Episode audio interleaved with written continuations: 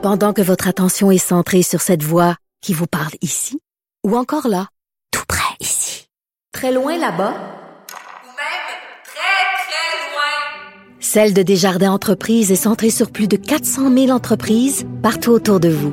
Depuis plus de 120 ans, nos équipes dédiées accompagnent les entrepreneurs d'ici à chaque étape pour qu'ils puissent rester centrés sur ce qui compte, la croissance de leur entreprise.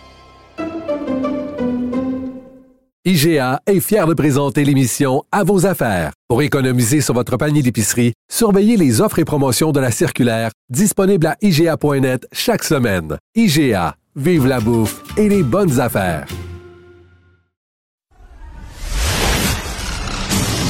La chronique juridique de Nada Boumefta.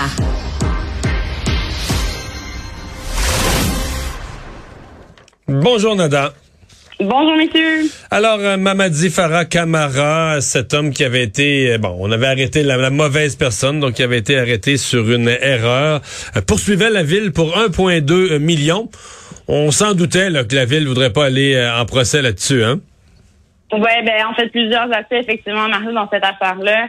Euh, rappelons effectivement l'histoire qui s'est euh, passée. Essentiellement, un, un policier avait été agressé par un individu. Monsieur Camara avait reçu un ticket, euh, était dans les environs et on l'a arrêté pour cette raison-là en pensant que c'était lui, l'individu qui avait finalement asséné un coup au policier finalement pour se réaliser qu'il y avait pour réaliser qu'il y avait erreur sur la personne suite quand même à six jours de détention Mario euh, derrière les barreaux comme étant l'individu le suspect numéro un même de là à le garder détenu rappelons quand même que la règle est de garder les gens en liberté et si on n'est qu'un suspect qu'on n'a pas encore les motifs raisonnables par exemple de procéder à une arrestation ben normalement on reste en liberté jusqu'à ce que l'enquête soit conclue ce qui n'a pas été le cas dans son cas à lui donc poursuivait la ville de Montréal mais aussi sur les agissements que les policiers ont eus quand ils ont débarqué dans son appartement. Ils lui ont même asséné des coups et ont tout mis à l'envers euh, son lieu de résidence. Euh, essentiellement, aujourd'hui, règle avec une entente avec la ville et tu le dis,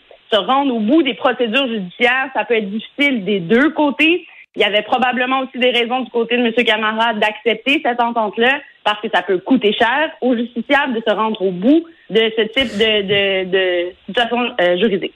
Oui, parce que le montant, là, ce qui circule, c'est 347 000. Ouais, on Lui est demandait on est- 1,2 ouais, million. on est loin, est, on est, on est est- loin. euh, parce que je, je comprends qu'il peut y avoir même des avocats qui disent Ouais. si euh, bon, je, je vais Mais, mais- t'accompagner. mais souvent, le premier chiffre que les avocats sortent, là, ils vont, tu sais, ils mettent tout ce qu'on peut imaginer, Ah, ils vont ouais. à fond de train. là. Quand on se met à regarder ça avec un crayon, puis avec des, des, des précédents, ben, ça arrive des fois qu'on dégonfle le montant un petit peu, là. Ben, faut garder en tête quand même qu'avec ce qui s'est passé dans cette histoire-là précise, je pense pas que le montant était gonflé à un point tel qu'on veut ce soit démesuré. Mais il y avait eu ce préjudice, ça c'est clair.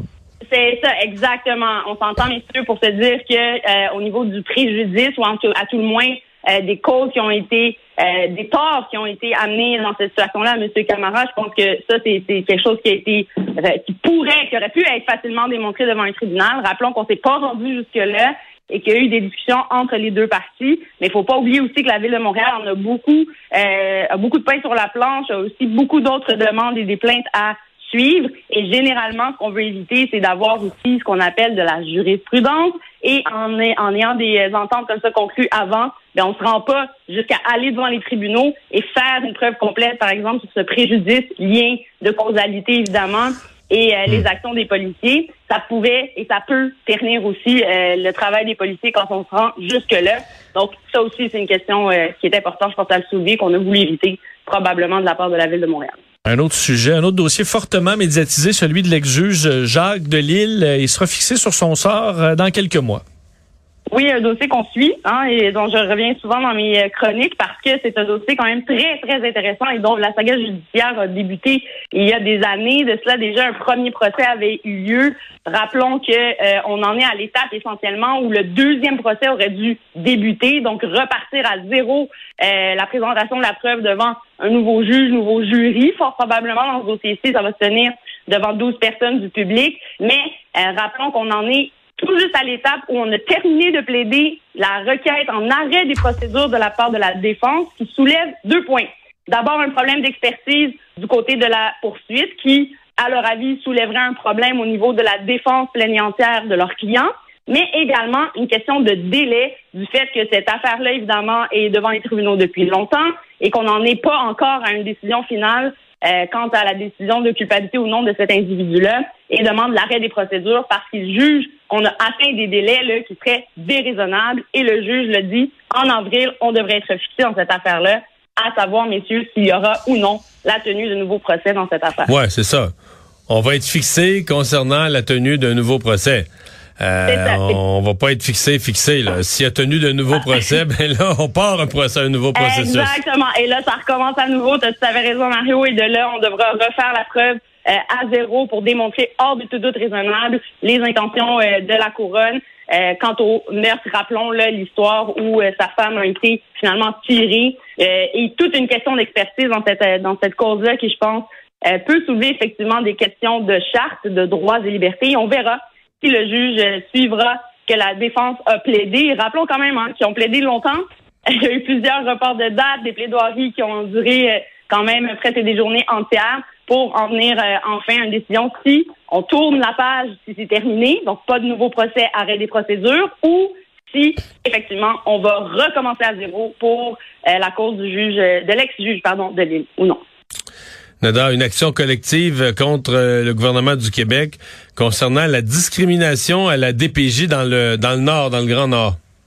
Oui, je tiens d'abord à, rappeler qu'il est particulier euh, au niveau de la DPJ quand on parle du Nunavik, donc des communautés autochtones.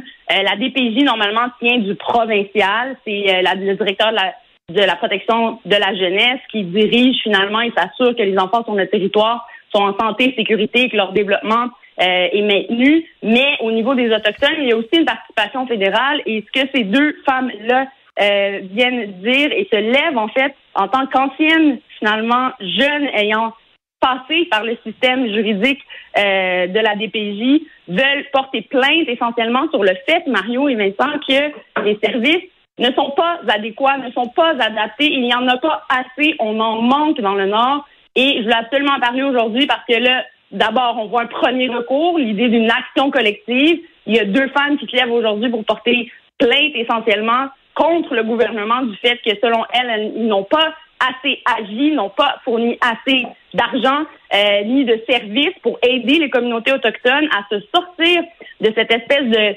d'histoire-là et de, de pattern-là des pensionnats, malheureusement, qu'on peut, oui, effectivement, revoir aujourd'hui dans les actions de la DPJ au niveau des familles autochtones entre autres des histoires aussi tristes et, qui arrachent le cœur. J'en ai un peu la, voix frêle parce que je suis en pleine semaine de DPJ cette semaine dans le Nord. Euh, des enfants qui sont retirés dès la naissance, par exemple, d'autres qui n'auront pas de service de psychologue, d'autres qui n'auront pas euh, qui vont passer par la cour, auront des jugements, seront retirés de leur famille, mais finalement n'obtiennent aucun service complet euh, et nécessaire finalement pour recouvrir cette stabilité-là de l'enfant.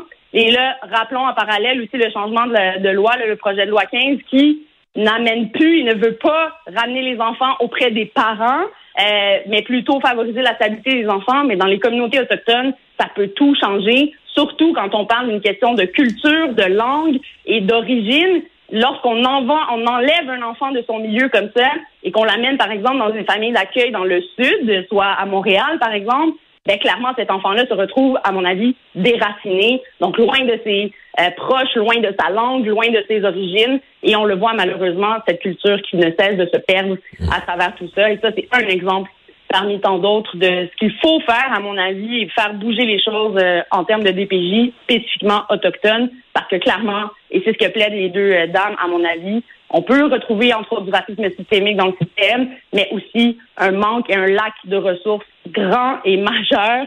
Euh, je le vois malheureusement même cette semaine dans mes dossiers, des suivis où ben il n'y a rien qui s'est passé puis on n'est pas capable de le justifier. Alors que c'est une simple question de ressources. Merci Nada. Merci, à demain.